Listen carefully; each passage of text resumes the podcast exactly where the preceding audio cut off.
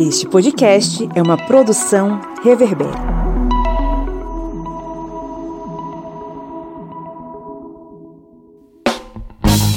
Olá,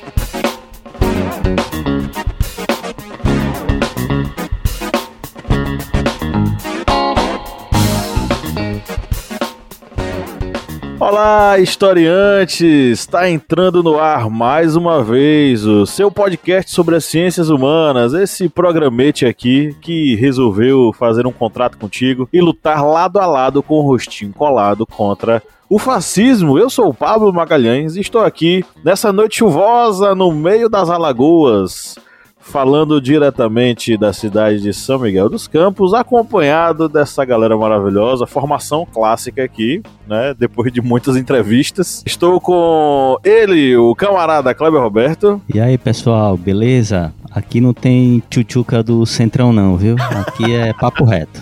A tchutchuca do Centrão. É isso aí. Inclusive o Tchutchuca do Centrão que perdeu as estribeiras e foi pra cima do cara, né? Tava lá gravando. É, as coisas estão tão difíceis que até o presidente da república tá roubando o celular, gente. Essa foi ótima. Pois é. Clebão, tem novidade pra quem é nosso apoiador? Tem sim. Estamos aí fazendo gravações para o curso Escrita da História, que é um curso voltado para quem está estudando história, mas aquele pessoa também que quer conhecer mais sobre esta ciência que é a história. E se você quiser acompanhar tanto essas aulas da escrita da história, como ter também uma série de descontos nos nossos outros cursos, acesse apoia.se barra historiante e seja um apoiador. É isso aí. Também temos hoje, com muita alegria, o retorno dela, a senhora Lídia Verônica. De novo, brincadeira. gente, eu ando meio ausente porque, né? Estou gestando. E entre altos e baixos dos hormônios, me falta algumas memórias. E tempo, né, para me dedicar ao tema da semana, enfim. Estou voltando aos poucos, né? A gestação não me, É isso aí. não me dominou, estou tentando dominá-la. E é isso. Vamos. Você se adiantou e ia falar. Lídia aí. Verônica tá trazendo um convidado especial e ia falar aqui. Somos dois aqui neste microfone. É isso aí. Lídia Verônica, você já, você já está botando o nosso rebento para ouvir podcasts? Deitada, em berço esplêndido. Com Eu ia perguntar onde era o melhor lugar que, ele, que o Rebento gostava de ouvir podcast. Por enquanto, na barriga mesmo. e aproveitando a deixa, né, pessoal, que a gente sabe que tem muita gente que ouve a gente e apoia nosso projeto de coração. E muitas vezes poderia, né, ou gostaria de ajudar o nosso projeto financeiramente, mas não faz parte do projeto, né, financeiro ali, e a gente entende. Mas a gente aceita o seu coração com cliques também, tá bom? Para cada clique seu no Aurelo, nosso podcast é remunerado. Fora que você ganha um novo agregador de podcasts, porque não é só o estudante que está lá, você, você pode apoiar os, os podcasts que você curte ouvir é, de alguma forma, né? Então, nós somos um destes e te convido a fazer parte deste, desta família Aurelo, né? Com muitos podcasts e a gente tá lá também e você pode ajudar a gente de alguma forma. Esse é o momento. Recado dado, é isso aí. E diretamente de Alfenas, ele, o senhor Felipe Bonsanto. Vocês não sabem o prazer que é estar de volta. Não estive semana passada, mas ouvi o episódio de semana passada. Bom dia, boa tarde, boa noite. Que bom falar aos ouvidinhos de vocês novamente. Minas Gerais está começando a esquentar, tá? Vou deixar isso só de recado aqui. Não Mas estamos contentes o, com o isso. capeta foi visitar vocês? Não, eu tô, eu Não é tô longe de pinga? onde o capeta. Esse calor que você tá sentindo na pinga, não? Não é bem que eu queria que fosse, tá? E Mas nem não foi é, o não. capeta, a visita do capeta? Não foi, o capeta visitou a minha cidade, infelizmente, tá? Mas aqui no sul de Minas ele não veio e obrigado por isso, por ele não ter vindo aqui. É... Porque não dá, né, gente? Pelo amor de Deus. Mas vamos que vamos, né? Vamos continuar. Mas para quem não pode ouvir no Orelo, eu queria deixar um recado aqui. Para quem não pode ouvir a gente no Orelo e ouvir a gente no Spotify ou no Apple Podcast, não esqueça de dar cinco estrelas para gente. Você dando cinco estrelas para gente pelo menos uma vez, não precisa ser mais de uma vez a, quando você dá essas cinco estrelinhas pra gente, ajuda a divulgar o nosso podcast, ajuda a divulgar a luta contra o fascismo e ajuda também a gente a chegar a mais pessoas. Então não deixe de dar cinco estrelas. Se você já deu, muito obrigado. Mas se você não deu ainda, enquanto está ouvindo a nossa introdução, está ouvindo a gente aqui, vai lá, dá cinco estrelas pra gente no, no Spotify ou no Apple Podcast e ajuda a gente nessa luta aí contra o fascismo. É isso aí, né? Dei essas cinco estrelas pra gente ficar feliz. Recado dado.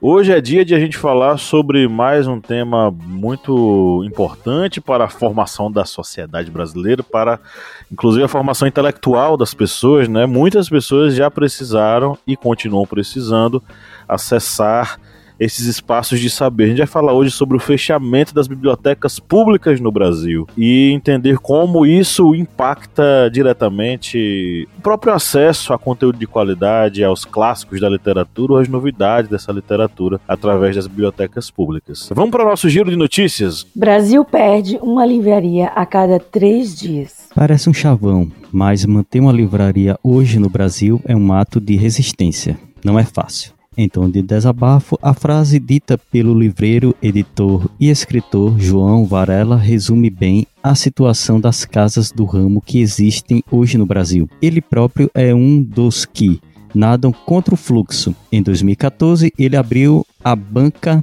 Tatuí, em São Paulo, e quatro anos mais tarde, quase em frente à Sala Tatuí. Mais tiros, menos livros. O Brasil perde livrarias, mas ganha clube de tiros. Em cinco anos, de 2015 a 2020, o país viu o fechamento de 764 bibliotecas públicas, mas inaugurou desde 2019, primeiro ano do governo Bolsonaro, até maio passado, 1.006 clubes de tiro, esse dado é do Exército e foi publicado pelo UOL. Brasil perdeu quase 800 bibliotecas públicas em cinco anos. Entre 2015 e 2020, o Brasil perdeu ao menos 764 bibliotecas públicas, segundo dados do Sistema Nacional de Bibliotecas Públicas, SNBP, mantido pela Secretaria Especial da Cultura do Ministério do Turismo.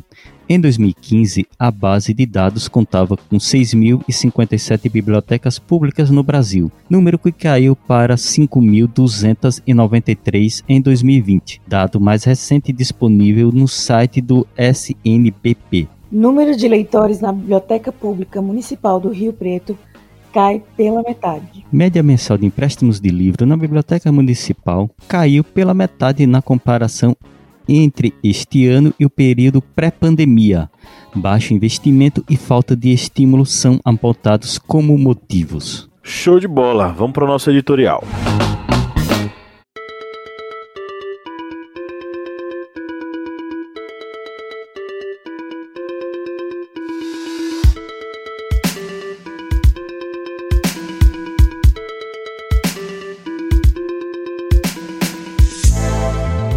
Convido você, ouvinte, a lembrar qual foi sua primeira experiência de leitura na vida. Eu, sem dúvida alguma, posso cravar que foram para mim os gibis da Turma da Mônica que eu aprendi a ler com a ajuda da minha mãe. Minha família, com certo poder aquisitivo, tinha assinatura das revistinhas que chegavam todo mês em casa. Você conseguiu lembrar da sua? Eu posso crer que alguns tiveram essa mesma experiência, assim como muitos passaram por momentos de leitura bem diversos, e posso dizer também, com risco de estar certo, que algumas pessoas iniciaram sua vida literária em bibliotecas públicas. Seja a da escola ou a do município, esses espaços públicos são muitas vezes o único local de estudo e prática da leitura e da escrita para milhares de pessoas, ainda que o número de brasileiros afeitos a esse mundo seja relativamente baixo. O estudo Retratos da Leitura do Instituto Pro Livro de 2019, por exemplo, indica que 68% dos brasileiros diziam nunca frequentar bibliotecas. Ainda assim, elas mudaram e mudam a vida de muitas pessoas. É o caso de Pedro de Souza Araújo, de 74 anos, que está no fim de Grande Sertão Veredas, de Guimarães Rosa. Na Biblioteca Mário de Andrade, no centro de São Paulo, ele abre as páginas finais, ajeita o livro no suporte de madeira, pega seus óculos e liga um aparelho eletrônico acoplado com imã em uma das hastes. O dispositivo utiliza a tecnologia Orcam My Eye,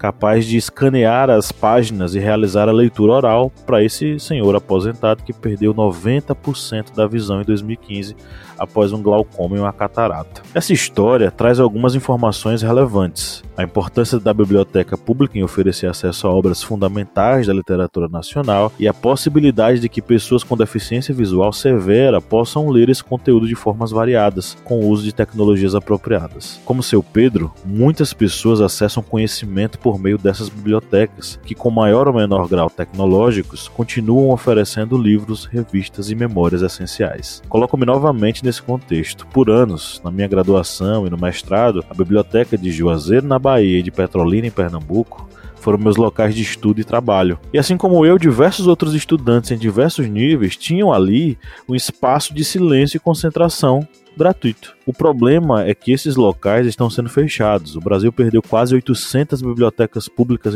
entre 2015 e 2020, de acordo com dados do Sistema Nacional de Bibliotecas Públicas, o SNBP, mantido pela Secretaria Especial da Cultura do Ministério do Turismo. A Biblioteca Mário de Andrade, que o seu Pedro frequenta para ler a obra de Guimarães Rosa, permanece aberta e é uma das mais importantes da cidade de São Paulo mas até quando ela vai estar aberta? E aí é, é o que eu pergunto para vocês em relação ao nosso tema central. Dá para dimensionar o impacto do fechamento dessas bibliotecas para a população brasileira?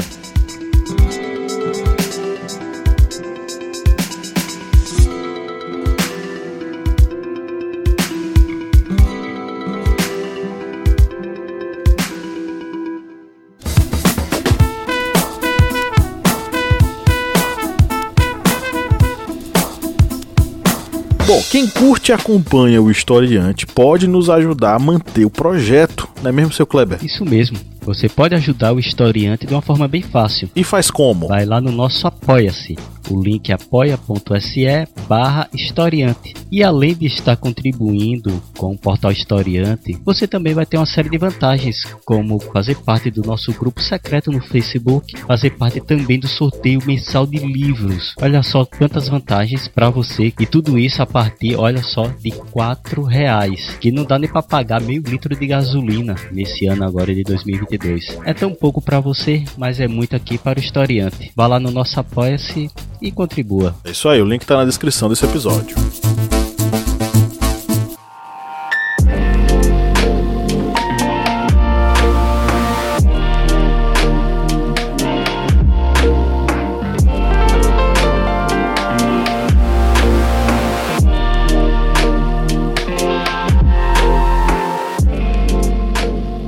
Eu acho que a dimensão do impacto é, a gente não vai sentir agora. Sempre essas ocasiões, esses fatos que ocorrem na educação são sempre coisas que devem ser analisadas a longo prazo. Isso a gente deve ter em mente que o fechamento de bibliotecas agora, não somente bibliotecas, como também livrarias, como foi já citado aqui em uma das reportagens, é, logo no início desse podcast, é, vem ocasionar exatamente uma dificuldade de acesso aos livros por parte da população. Muitas pessoas podem até comentar: ah, mas tem os recursos dos livros online, que a pessoa pode comprar um livro com facilidade em casa e ler.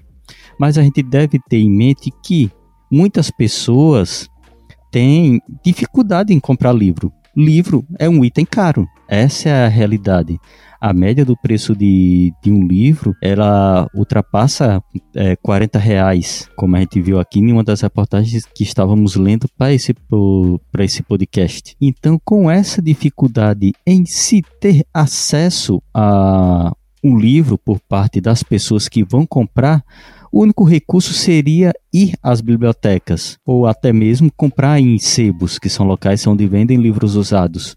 Mas a gente vê exatamente o retrocesso desses locais, bibliotecas, livrarias, sebos, porque não estão conseguindo é, tanto arcar com é, o que está ocorrendo com essa, digamos, desescolarização do Brasil, em que as escolas estão cada vez mais se tornando apenas locais para se passar conhecimentos básicos e não incentivar um nível grande de leituras, mas a gente acaba vendo que essa situação de que as pessoas não vão conseguindo acessar livros em bibliotecas, eles não vão ter como adquirir pela internet, vai fazendo com que o número de leitores acabe caindo no Brasil.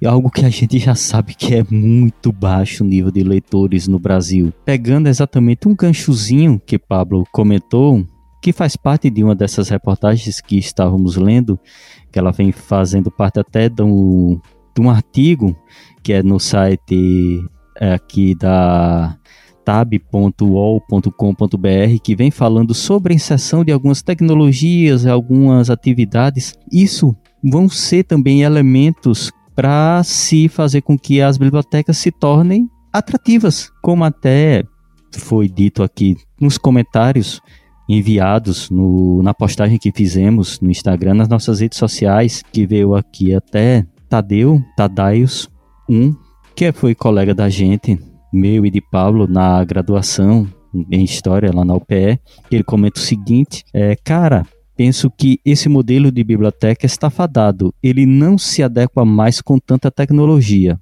Hoje, se eu quero ler um livro, leio digital no meu celular. E vai até próximo com o que disse aqui Azuos Lafera, que o link dele é Azuos underline Lafera, ele disse também que acredito que a biblioteca pública deveria se modernizar, tanto o potencial desperdiçado. Argumentaria sobre a utilização do espaço para a realização de oficinas e reforços escolar é, dinamizado. E é exatamente isso que nessa reportagem, nesse artigo, está comentando. É exatamente como dito por Pablo, esse senhor, quando ele chegou, ele usou uma tecnologia na biblioteca. Então, isso deve ocorrer nas bibliotecas. A gente tem que ter ideia de que não adianta somente botar as estantes de ferro, encher de livro, botar um bibliotecário, botar as mesas para leitura e tá bom. Isso não atrai mais o, digamos, o público jovem, principalmente. Pessoas que têm, como esse senhor, como o Pedro é, de Souza Araújo, que é comentado nesse artigo, que tem uma dificuldade e usa essa tecnologia para ouvir o livro digitalizado. Ou seja, a biblioteca é importante. A gente tem que ter ideia de que elas devem se adequar às novas tecnologias para não se tornarem também ultrapassadas. Mas com relação a isso que Pablo perguntou, a gente vai sentir esse reflexo do fechamento de bibliotecas e livrarias daqui a alguns anos. Infelizmente, acho que vai ser algo bem trágico. Esse fechamento das bibliotecas, eu acho que, que a gente já consegue mensurar algumas coisas um pouco a partir de agora, porque a gente vê que isso dificulta muito a questão do acesso à educação para muitas pessoas, né? Igual é, a gente teve aqui o, comentário do Tadaios, teve alguns outros comentários, é necessária essa, essa esse desenvolvimento tecnológico nas bibliotecas é muito importante, isso torna até mais fácil o acesso a tecnologias de, de famílias pobres, de famílias que não têm acesso a essas tecnologias que muitas das vezes não, não vão saber mexer no computador, não vão saber mexer em alguma tecnologia, em, algum, em algo digital, alguma coisa assim. A biblioteca ela é extremamente importante, ela é extremamente funcional até para a história local. Uh, muitas das vezes esses ambientes eles guardam relíquias do, da, da, da, cidade, do estado, do país, que seja, trazendo informações através de jornais, através de documentos. Uh, isso, aquele ambiente ele conta muito da história da, da, da sociedade da população, né, daquele local ali. E tem uma coisa que é muito interessante, até pelo que o Kleber estava mencionando agora há pouco, a respeito dessa dessa, dessa dicotomia né, da, da, da, do fechamento das bibliotecas e o aumento do número dos clubes de livros, a gente vê como que o governo atual, como que ele trabalha na intenção de fechar realmente, de dificultar o acesso à cultura, de dificultar com que pessoas mais humildes tenham acesso, ou até pessoas mais, mais de poder maior aquisitivo, de acessar esses espaços públicos e terem a socialização com outras pessoas livro é caro, o, o imposto no livro ele é muito caro. O Kleber estava comentando aqui agora há pouco, um livro custa hum, no mínimo 40, 50 reais. E a gente pode ter uma noção aí de que boa parte disso é imposto. E a gente vê muito acontecer a, o subsídio para a importação de armas. Para as empresas de armas que nós temos no Brasil também existe uma isenção de fabricação. Então a gente vê muito essa como funciona o governo, né? Como que ele trabalha contra a educação, contra o desenvolvimento social e contra a, o desenvolvimento de pessoas críticas, né? Do senso crítico social. Não, eu li um comentário aqui no, na postagem que a gente fez sobre esse tema dessa semana lá no Instagram. O nome dele é André Luiz Moraes da Silva. Ele fez um comentário que eu acho que também é, é relevante para essa discussão, né? Porque o tempo ele é significativo sobre essa queda. Não é qualquer tempo, né, que está acontecendo essa queda. É justamente num governo que tem o plano de sucatear a educação. Na verdade, já foi sucateada. Então, assim, ele fala que o arroba Gola com certeza iria comparar o cenário atual do Brasil com a ascensão de Hitler. Os livros que mandou queimar. Ainda citaria Vigiar e Punir, de Foucault, sobre como o Estado emparelha emparelha e manipula a população a fim de dominá-la. Corpos dóceis. E eu totalmente de acordo com isso. A gente sabe que a educação foi o que mais sofreu, né? Cortes, né? Durante esse período econômico, Paulo Guedes. E a gente sabe que Paulo Guedes ele vem de uma política econômica fascista. E Bolsonaro conversa com o fascismo e obviamente que a educação como o próprio presidente diz, né, a verdade vos libertará. A educação ela consegue trazer à população acesso à verdade, né? Então, a leitura também liberta, né? Porque ela é o caminho para o conhecimento.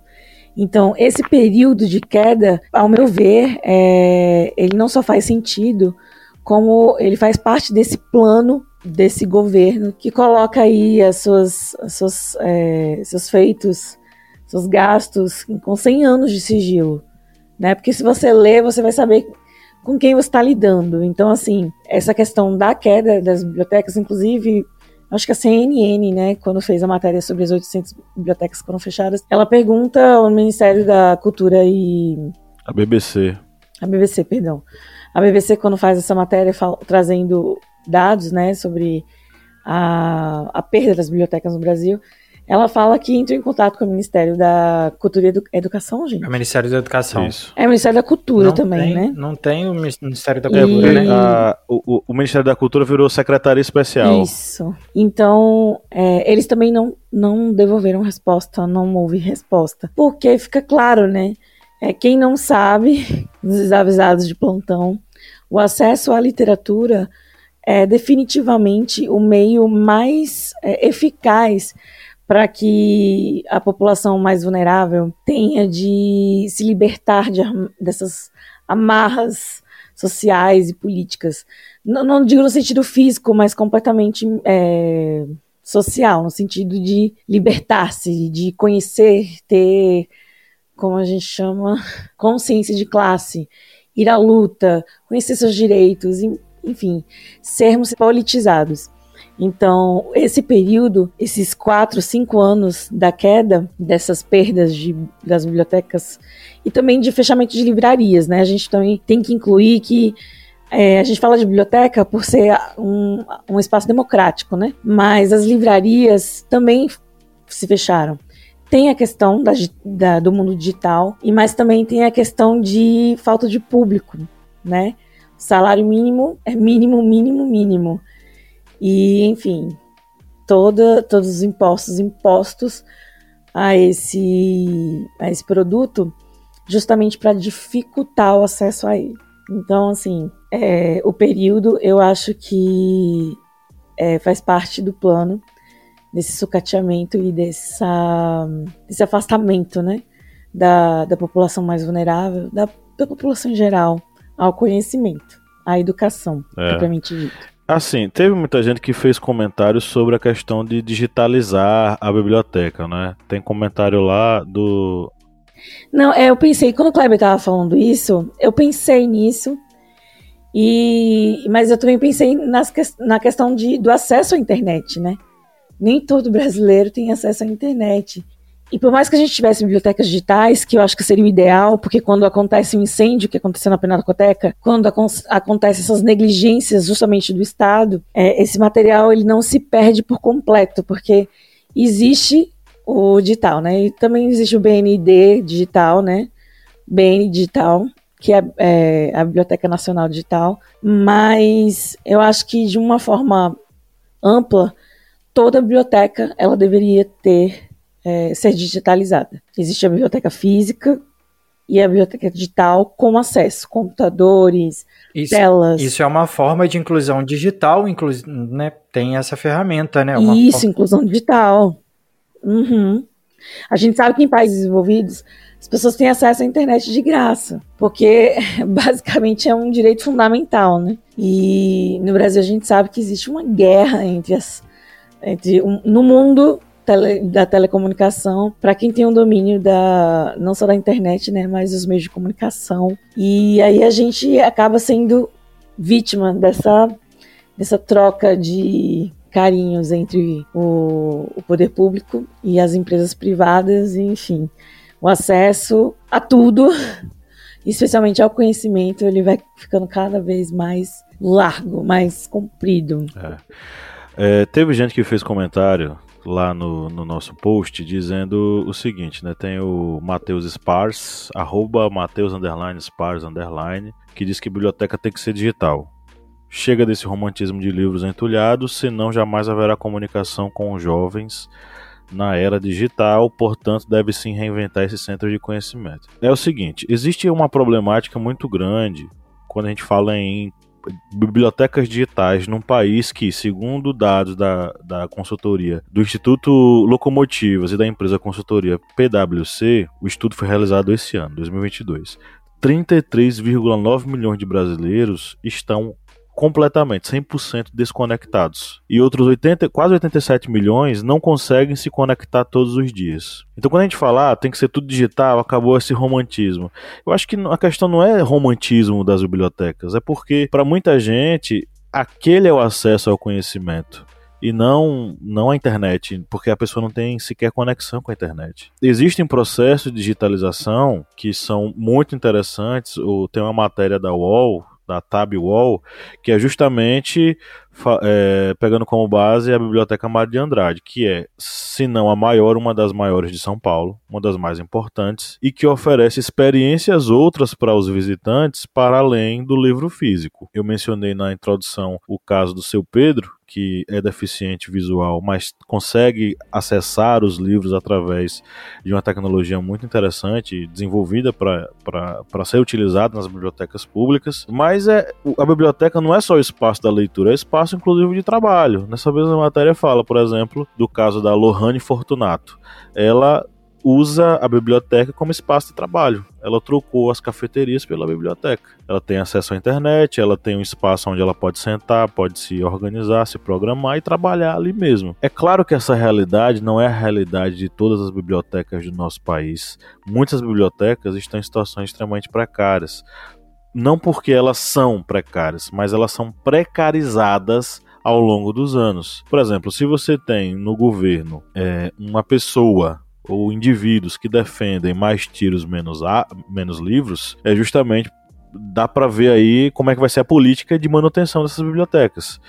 É, os dados que estão lá na, no site da Unicinos, né, na, na, postagem que eles fizeram, é de que o Brasil tem 2.061 clubes de tiro, enquanto que nós tivemos uma redução na mesma, nos mesmos dados do Sistema Nacional de Bibliotecas Públicas, que dizem que em 2015 nós tínhamos 6.057 né, que eles colocam lá como casas de empréstimos de livros, bibliotecas. Esse número vai reduzir para 5.293 em 2020. E os estados que são mais atingidos são os que teoricamente teriam mais acesso à leitura, que são São Paulo e Minas Gerais, que teve um, um índice de fechamento de 91%.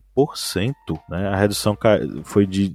As, as bibliotecas tinham 842 instituições, caiu para 304. Então, só em São Paulo, né? Em Minas Gerais, de 880 caiu para 728. Então, assim, é um processo de, não vou dizer de emburrecimento, mas de fechamento de espaços públicos de acesso a conhecimento, que me faz pensar justamente nisso. Qual é o impacto disso para as pessoas? Porque vai ter gente que vai dizer o seguinte, ó, tá, tá fechando biblioteca mas no Brasil, como está aqui nos dados do, da postagem no Brasil de Fato, na né, reportagem do Valmário Paz, no Brasil 44% da população não lê absolutamente nada e 30% nunca comprou livro. Como é, o, o, que tipo de impacto esse fechamento pode causar numa sociedade que tem essas informações, que tem esses dados para mostrar?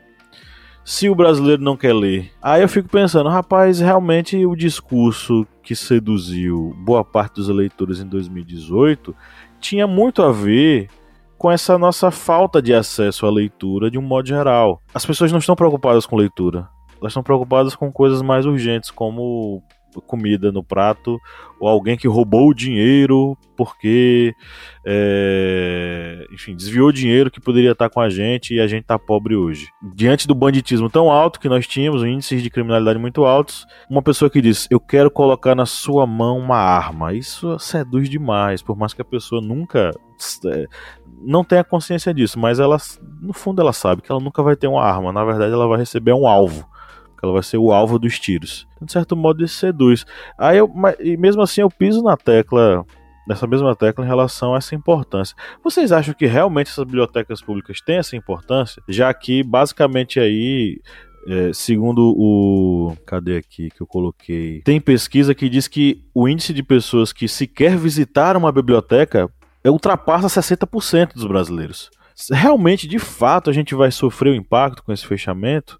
O Gustavo Gamper, antes de passar para vocês, o Gustavo Gamper colocou aqui o seguinte: arroba Gustavo Gamper, né? O, de, o definhamento, por assim dizer, do acesso público ao conhecimento é claramente um projeto de nação. Aparentemente, a elite do país prefere o pobre dependendo de favor do que tendo autonomia. Mas e quando sequer o pobre tem consciência de que isso faz parte de um plano? Será que a gente vai ter mesmo impacto no fechamento dessas bibliotecas?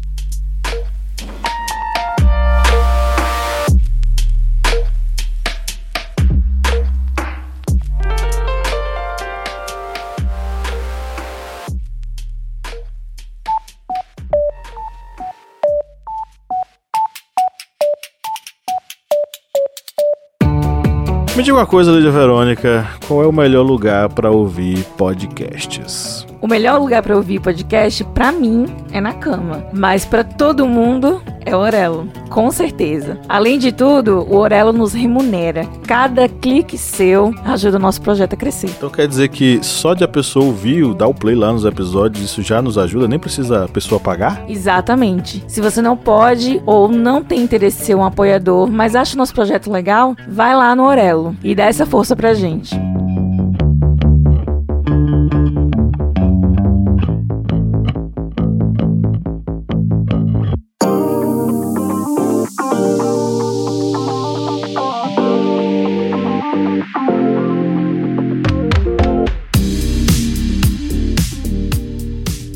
Sim, com certeza. Tem esse impacto. Porque a gente tem que ter a ideia de que se a gente. Ah, muito poucas pessoas vão na biblioteca tal, vamos fechar. Ah, isso vai fazer com que quem futuramente queira ir não tenha para onde ir.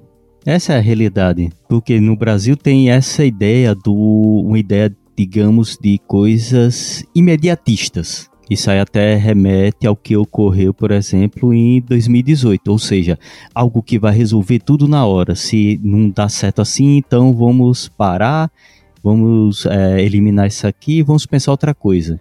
Não se pensa a longo prazo. Aí a gente tem esses dados, né, de 44%, como aqui está no, no site é, do Brasil de Fato. No Brasil, 44% da população não lê e 30% nunca comprou um livro diz Rafael Guimarães. A gente vê isso aqui, aí vai pensar, pouca gente lê, então tanto faz como tanto fez fechar a biblioteca. Mas só que a gente tem que pensar a longo prazo. E as pessoas que futuramente queiram ir em bibliotecas? As pessoas que queiram socializar em bibliotecas, porque a biblioteca não vai ser somente esse espaço de, é, de leitura, mas vai ser um espaço também de socialização de ideias. Será que se fechar as bibliotecas futuramente, essas pessoas vão recorrer ao quê? as pessoas que, por exemplo, não têm condições financeiras de ter uma boa internet. E a gente ainda tem esse detalhe, né? Aqui nos bastidores vocês não sabem, mas mesmo nós temos digamos, condições de ter acesso à internet, a gente aqui passou quase meia hora tentando estabelecer a conexão. Imagine para quem muitas vezes depende de dados móveis ou não sequer tem acesso a uma internet em casa. Depende muitas vezes é, de ir para um local público em que tem internet. Imagina essas pessoas conseguirem fazer um download de um livro ou ler algum livro online não vai conseguir. Então a gente tem que pensar sempre a longo prazo. Fechar a biblioteca, porque no Brasil não tem leitores, mas e futuramente? Havendo um boom de leitores, havendo um crescimento de leitores e havendo um crescimento de leitores em camadas mais inferiores da população, o que, vai, o que ocorreria? Onde eles iriam conseguir livros? Lembrando que esse governo que está aí, viu, gente, não vamos esquecer não, viu? Não vamos esquecer que no ano passado, em 2021, Paulo Guedes, através da Receita Federal, estava querendo aumentar os tributos nos livros. Mas aí a reação social foi tão grande que ele recuou, ficou dizendo: não, eu nunca quis taxar livro, não sei o quê. Mas chegou a dizer que rico lê. Então, rico pode pagar mais imposto. Então, vamos taxar os livros. Era essa a ideia dele. Não vamos esquecer isso, que nesse governo eles tentaram fazer isso também. Aumentar os impostos sobre livros a gente tem que pensar também que, é como o Kleber estava falando agora há pouco, muitas das vezes as pessoas que têm acesso a algumas bibliotecas, elas utilizam essas bibliotecas como um meio de comunicação também e acesso também à internet, algumas coisas assim. Eu conheço algumas bibliotecas, tem uma biblioteca no centro da minha cidade, em Juiz de Fora, que é a Biblioteca Municipal da cidade, que ela serve de acesso e ela atende uma população uh, como lan house alguns anos atrás, eu não sei uh, na, na, localidade de vocês, mas hoje em dia é difícil a gente encontrar lan house, né, onde as pessoas que não têm acesso à internet possam usar. Essa biblioteca em Juiz de Fora utiliza isso é um caminho, é uma forma de trazer as pessoas para dentro, quem não tem acesso a uma livraria, a, a, um, a, um, sebo, alguma coisa assim, ou a uma universidade, alguma, algum ambiente desse de estudo, e ali tendo acesso a isso, a, a montar um currículo, a fazer uma pesquisa. Hoje a gente tem vários serviços que são online, inclusive, né? A gente teve os auxílios que precis... os auxílios durante a pandemia que precisavam ser feitos pela internet. Uh, esses espaços possibilitam esse acesso à tecnologia e acesso à internet para essas pessoas. E ali podem ser desenvolvidas atividades, podem ser, pode instigar a pessoa a ter acesso a alguma coisa a isso, a, a, a livros e a informação. E eu acho que isso complementa muito um comentário que um, um, seguidor nosso deixou, que é o Marcos Paulo. Ele é o arroba Marcos underline Paulo underline papai underline do Joaquim. Ele fala: Na minha humilde opinião, quem tem que se preocupar com a educação dos filhos são os pais. O estado da escola, a universidade, nesses locais, na maioria, tem livros. O problema é que as pessoas não têm tanto interesse em ler como em ficar nas redes sociais, como eu nesse momento. As redes sociais, a, a, a, é, a internet ela possibilita acesso ao conhecimento, né? Mas do jeito que ele coloca aqui, eu acho que essa forma de limitar os livros, o acesso ao conhecimento apenas a esses espaços de educação, não pode porque aí você acaba limitando o acesso de outras pessoas, né, que não teriam acesso ali para poder pegar um livro emprestado, para poder sentar, passar um tempo ali, igual ter um café dentro da, da, do ambiente, alguma coisa assim. Então esses ambientes são necessários para por mais que a gente não tenha pessoas que não leem, que não que têm dificuldade, que não consomem livros, é, não tem acesso a, não tem condição de comprar alguma coisa assim, tenha esse espaço para em alguns momentos de necessidade, alguma coisa assim, possa recorrer a esse ambiente. E é a partir disso, a partir desses espaços, dessa desse local que a gente consegue trazer mais pessoas e consegue possibilitar, a, a, habilitar que elas tenham acesso à informação. O que é interessante é o paradoxo que é a, o Brasil contemporâneo, em que a gente tem de um lado violência, do outro educação. Por exemplo, é, de um lado a gente tem a informação de que foram criados 457 novos clubes de tiro em 2021, 34% a mais que em 2020. Em, 2020. em 2022 já abriram outros 268. Então, uma matéria que saiu aqui na tribuna da imprensa e que traz informações que demonstram que o aumento vem ficando cada vez mais consistente dos clubes de tiro no nosso país. É, e aí a ideia do armamento da população, que eu acho que quem já acompanhou nossos podcasts anteriores já ouviu a gente falar, por exemplo, sobre o processo de fascistização da sociedade e que tem a ver com o armamento da população. O, o contraponto disso é que enquanto se aumenta o número de clubes de tiros, né, a gente perde uma livraria a cada três dias. E aí não é biblioteca mais, é livraria, local de acesso à compra de livros. As informações são da Organização das Nações Unidas. No Brasil, a gente perdeu algo em torno aí, né, de 50% de livrarias. Por exemplo, em 2014, a gente tinha 3.095 livrarias abertas. Hoje os dados é de que nós tenhamos 2.200 e muitas delas já devem ter fechado nos últimos meses. Então a gente está assistindo uma diminuição do número de livrarias, uma diminuição do número de bibliotecas e um aumento dos clubes de tiro numa clara né, apologia à violência. Só para completar o que você está falando, a gente já comentou disso aqui várias vezes e teve a, tive a possibilidade de falar e eu não falei. A, a indústria do livro, né? A gente vê a, as grandes empresas no Brasil, como a Leitura, como a Saraiva, essas, essas livrarias, elas estão em crise. A Livraria Cultura, ela tá, ela já pediu, me fugiu o nome, é aquela aquele momento que ela pede negociação judicial para pagar as dívidas, recuperação. recuperação judicial. Obrigado, Kleber. Ela já pediu isso várias vezes.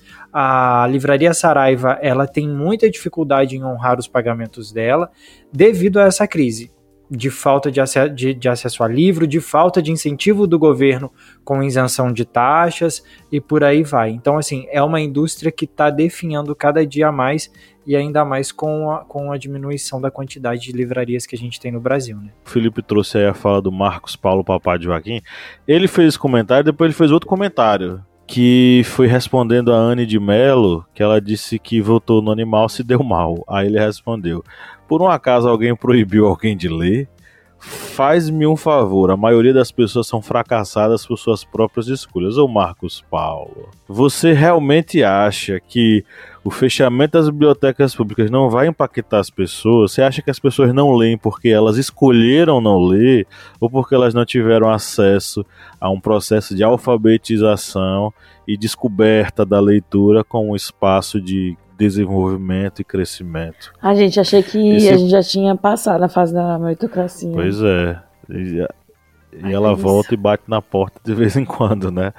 Então, pelo amor de Deus, cara, né, o fechamento das bibliotecas é o fechamento do acesso ao conhecimento para muita, muita gente.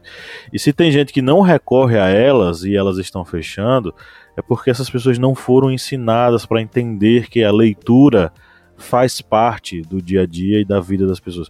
Eu, eu trabalho com alunos que odeiam ler, sequer o livro didático deles eles leem sabe? Então, assim, é um, a gente jogou a leitura numa lata de lixo e a gente tá tentando botar várias desculpas no meio. E nunca a desculpa de que a gente não ensinou as pessoas a lerem apropriadamente, tá? A gente pode falar de digitalização de seja lá o que for, a gente pode falar de biblioteca digital, de não sei o que das quantas, com a tecnologia mais incrível possível, que chame a atenção de quem quer que seja. Mas se não houver uma educação para leitura, tudo isso vai ser bobagem, tudo isso vai ser perda de tempo, porque as pessoas não vão ler.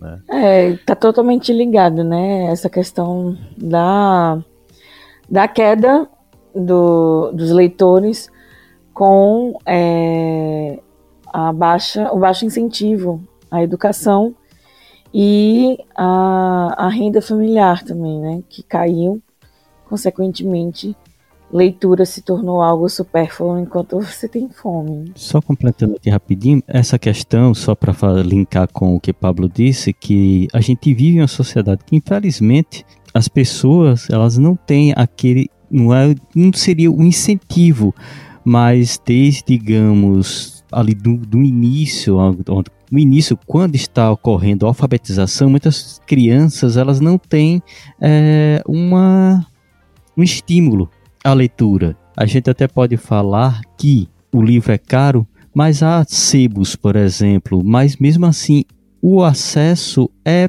pouco a esses livros, porque infelizmente na nossa sociedade existe todo esse, digamos, essa destruição educacional. E se a pessoa ali na base, ela já não é estimulada a ler, quando ela for pegar um livro, até o livro didático, como dito por Pablo, ele não vai querer ler. É, imagine, por exemplo, um adolescente ver um livro de, sei lá, 200 páginas.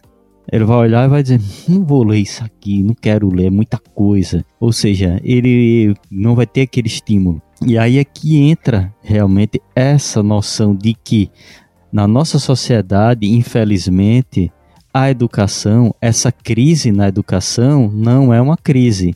É o que mesmo, Pablo? É o que? É um projeto. É projeto. Ok, então chegamos a, ao finalzinho aqui dessa última parte, antes da gente ir para as indicações, eu queria agradecer a todos e todas que mandaram suas mensagens.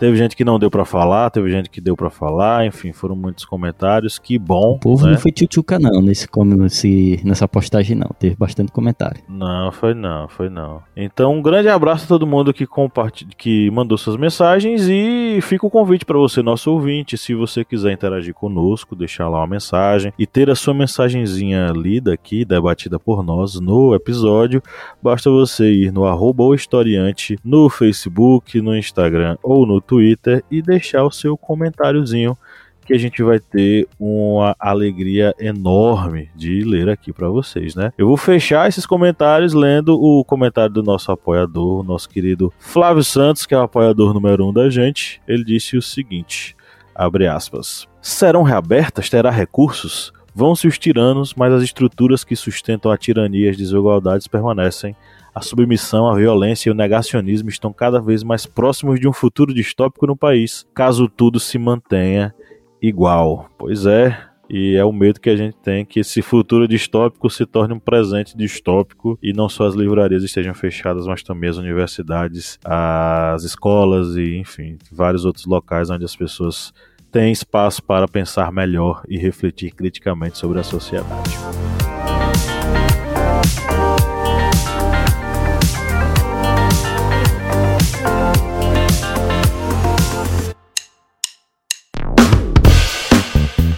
Você que é nosso ouvinte, nosso ouvinte, que acompanha esse podcast a cada semana e adora ouvir os nossos papos, que tal a gente fortalecer os nossos laços de amizade? É simples demais e nem precisa pausar o episódio, né, Felipe? Exatamente, Paulo. Ah, se você está ouvindo a gente agora, seja no Spotify ou seja na Apple Podcast, para a gente ficar mais íntimo, para a gente falar cada vez mais ao seu ouvidinho, você faz o seguinte agora. Enquanto está ouvindo a gente, vai lá, avalie a gente no seu aplicativo de áudio vai lá no Spotify, dá 5 estrelas pra gente. Vai lá no Apple Podcasts, dá 5 estrelas pra gente. Isso fortalece o nosso relacionamento e você fica cada vez mais perto da gente. Faz isso pra gente, dá essa moral lá agora.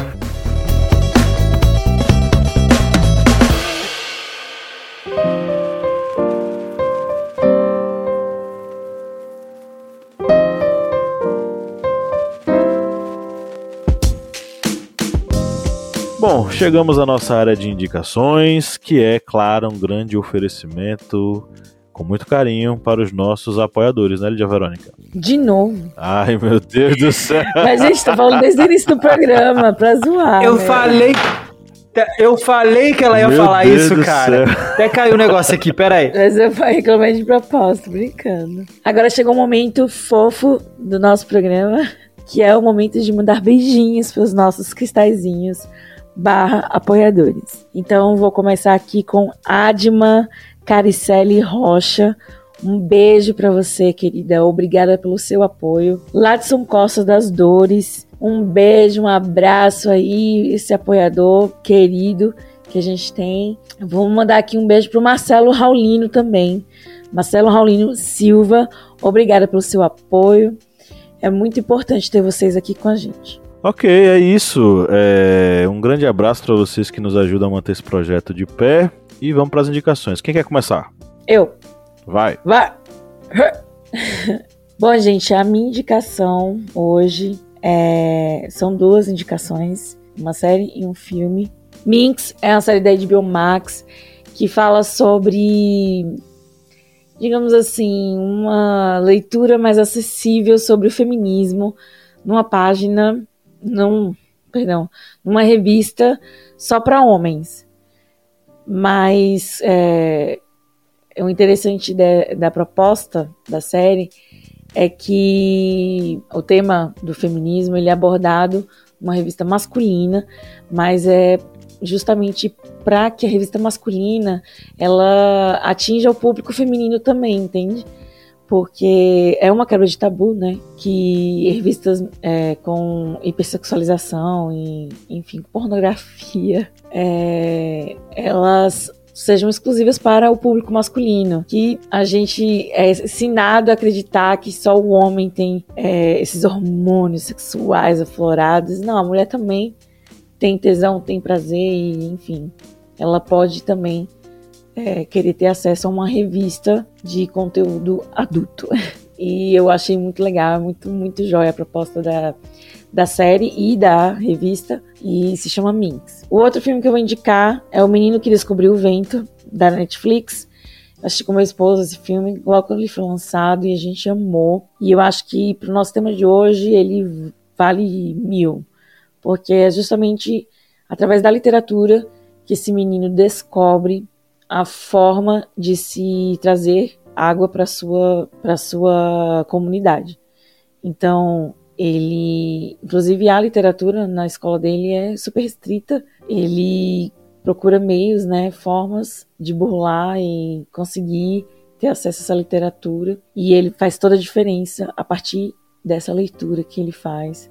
Curiosa, né, sobre como desenvolver uma bomba, como né, criar esse mecanismo de trazer água com o vento. E ele é bem sucedido nessa empreitada e é baseado em fatos reais. Então, a literatura, ela pode, uma pessoa pode, uma pessoa só pode ter acesso, né? Mas ela pode beneficiar toda uma comunidade, todo um sistema em volta dele.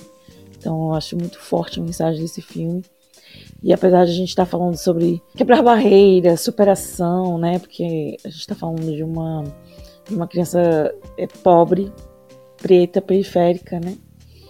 A gente e, isolado do mundo também, né? Porque é uma área rural. É a partir da literatura que aquele menino tem acesso e ele salva muitas vidas com isso, né? Então, essa é uma mensagem muito forte eu acho que pertinente, né, para esse tema de hoje. E eu vou indicar uma música somente porque a polêmica por trás da música é muito boa, né? Eu vou, indicar Ana Júlia dos Los Hermanos, porque tem uma entrevista, procurem, por favor, uma entrevista do Rodrigo Amarante para um jornalista que questiona os Los Hermanos sobre Ana Júlia, né? Porque o viral antes do viral existir. Isso. a história por trás do viral. Você deveria pesquisar mais sobre nós antes de perguntar. Pois é, ela, fala, ela falou. Ah, ela não, perdão. O rapaz fala, né? Eu li. Ele falou: você, você viu isso aonde? Porque tem muita gente que, que vê, ouve limitado aquele ciclo dele e aquilo se torna verdade para ele, né? Aí ele pergunta, né? Você, você viu isso aonde? Eu li. Aí ele fala, leu pouco. E eu acho incrível esse fora, porque você é um está ali como jornalista, né? Como um representante intelectual que vai trazer, é, você vai tornar esse conhecimento, essa informação acessível e de forma para acessível para todas as pessoas que estão lhe vendo, lhe ouvindo.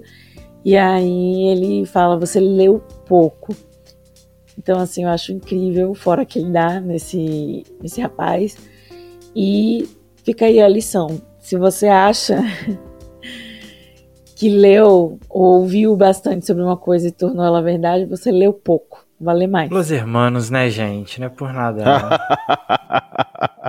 Falou fanático. Falou odeio. Los hermanos. Ai, gente. Los hermanos. Bom, eu vou fazer minhas indicações então, já que eu falei aqui, né? Dei, dei o ar da graça. É, eu estudando para a pauta, eu lembrei muito de um livro que eu li há alguns anos atrás. E eu, eu, eu assisti o filme, eu acho que esse ano, eu não sabia que tinha um filme. Eu acho que eu descobri o filme ano passado, esse ano, alguma coisa assim, e acabei assistindo uh, ah, para ver se, se combinava, né, com o livro aí. Eu deixo a desejar, como sempre, né? Mas é o Fahrenheit 451. Ah, é uma história ah, que conta, aliás, na verdade é uma distopia, né? Aonde escrita pelo pelo Ray Bradbury, na verdade, e conta a história de uma população onde é proibido ler. É, e essa população é condenada a não ler, eles têm que se divertir, eles têm que aproveitar a vida, têm que viver e não se preocupar com, com coisas, entre muitas aspas, supérfluas como a leitura. Uh, e os livros, quando descoberto, quando alguém descobre algum, que alguém tem algum livro, alguma coisa assim, eles são queimados pelos bombeiros. Então é, tem uma coisa muito interessante aí, né? Que o, a, quem, quem é responsável por apagar o fogo, por, né, por cuidar, por zelar pela população, é quem destrói a, o acesso à informação, o acesso à cultura, que são os bombeiros ali daquela sociedade. É um livro, é um livro e um filme muito interessante, fala muito sobre a necessidade dessa cultura, o poder, o poder, a necessidade da leitura, o poder que a literatura tem de libertar, de, de, de trazer a informação, de trazer à luz é, da, do conhecimento à, à população. É, e fica a minha dica aí do livro e do filme. O filme ele tem na HBO Max e o livro você encontra em qualquer lugar. Fahrenheit 451. E de música, eu vou indicar a, uma música do Paul McCartney. Ele lançou um álbum no, no começo da pandemia, no meio da pandemia, na verdade, em 2020. E ele lançou no passado, eu não, não sabia que tinha um álbum de remix desse álbum original dele, com algumas parcerias. E tem uma música que eu gostei muito, chamada When Winter Comes, que fala sobre né, a, a quando, quando a tristeza ou quando o inverno chegar, alguma coisa assim, que é bem legal. E eu, gosto, eu gostei bastante da música, tá bem interessante. Essas são as minhas dicas dessa semana aí. Show de bola. Paul McCartney é bom demais e é, é muito legal saber que ele continua ativo, né? Mesmo com todos esses anos que se passaram.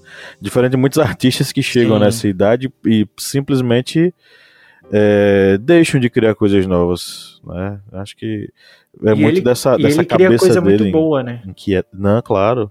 O inquieto, né? Ele é um cara inquieto. Exato, curioso, inquieto. Exato. É, eu vou fazer as minhas indicações. Uh, eu vou indicar uma série da Amazon Prime que é Paper Girls. Eu comecei a assistir, aí eu tinha confessado para a Lídia Verônica que eu dormi no meio do primeiro episódio. Aí depois eu tentei assistir, realmente é, não só tentei, consegui assistir. É uma série muito interessante, conta a história de quatro meninas entregadoras de jornal nos anos 80. É, um quarteto bem diverso, uma moça, uma menina é judia, outra menina negra, outra menina chinesa, é, asiática e uma quarta menina que foge totalmente dos padrões e que quem bate o olho inicialmente pensa que é um garoto fazendo parte do, do grupo das meninas. E, e a personagem foi pensada para ser esse tipo de estereótipo, né? Uma quebra do estereótipo, enfim. Esse, quarteto acaba se metendo numa confusão porque elas esbarram em viajantes do tempo que estão numa luta secreta é, para dominar essa viagem no tempo, enfim. A história é bacana porque ela vai e volta no tempo diversas vezes. A gente conhece versões delas mais velhas, é, versões delas mais jovens, enfim. Então é um, um, uma história interessante para quem curte anos 80, porque tem muito da cultura dos anos 80, mas também para quem gosta dessa brincadeira com linhas do tempo. Eu achei bem, bem interessante. Para nossa playlist, eu vou dar duas indicações da banda Graguatá. É um trio do Rio de Janeiro, é, especialmente ali da cidade de Niterói. Esse grupo existe desde 2014, começou com uma dupla, né, que era a Rebecca Sauen e o Renato Cortes, e hoje é um trio, porque entrou o Fanner Horta nessa brincadeira desde 2015. Então, é, o estilo deles é bem gostoso de ouvir, é uma música mais acústica, com letras poéticas, né? E eu vou deixar aqui duas músicas deles, que é Passarinho e Menina. Passarinho é uma música muito gostosa de se ouvir, é uma música que relaxa, que. Enfim, vale muito a pena conhecer Graguatá. Eu gostei muito e deixo aí para que você, ouvinte, possa curtir né, nesse final de semana gostoso. Vai, Clebão. Eu vou deixar aqui minhas indicações, vou fazer logo um jabazinho aqui, que uma das indicações que eu vou deixar vai ser a Minipédia número 59, que foi a minipédia que fizemos, eu, Pablo e Joyce, sobre a queima de livros na Alemanha nazista. A gente pegou o contexto histórico sobre a queima de livros que ocorreu na Alemanha em 1933 e fazendo exatamente uma análise juntamente com a obra A Menina que Roubava Livros. Nós fizemos essa análise a partir da obra, né, A Menina que Roubava Livros, sobre a ótica histórica desse triste episódio que ocorreu na Alemanha. A outra dica aqui que eu vou deixar já vai ser um livro, que é o livro Sombras da Romanceira, de Tariq Ali que é um livro que vai se basear sobre a queda de Granada, que era o último reduto muçulmano na Espanha.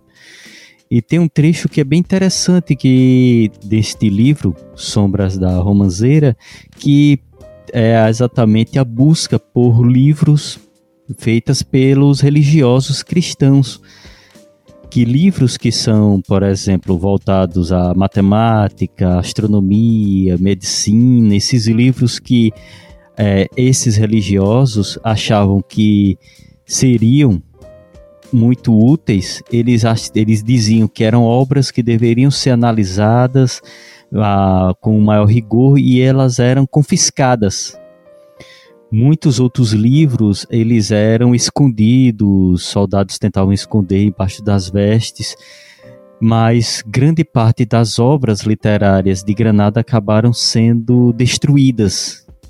E esse livro ele vai passando exatamente por essa, digamos, destruição da cultura muçulmana em Granada, ali no período final da reconquista cristã da Espanha. Como música, vou deixar duas músicas aqui da banda Dream Theater, que é a música Norte Day e a música Lenny to Live. Essas duas músicas elas vão falar exatamente de superação. É, a música Notre Day ela é feita é, como uma música para superação, já num período em que o, o músico era, no caso, John Petrucci, o guitarrista, ele estava com o pai lutando contra o câncer. E essa música foi escrita por ele exatamente com essa ideia de superação da doença. Já outra música, é Learning to Live, ela vai falar sobre questão de superação de problemas. É, algumas pessoas indicam que o, o baixista escreveu exatamente essa música tendo ideia das pessoas que estavam superando a AIDS ali no início da década de 1990, já que o álbum é de 92. E essa, digamos, essa ideia de superação desses problemas são a tônica dessas duas músicas, ou seja, superação, continuar a vida e prosseguir superando esses problemas e aprendendo a viver. Então é isso, chegamos ao final da nossa gravação. Espero que você tenha curtido. Você que chegou até aqui ao finalzinho do episódio, receba nosso abraço afetuoso. A gente gosta muito de você e esse episódio foi feito pensando em você. E vamos dar nosso tchau coletivo nos três. Tchau! Tchau!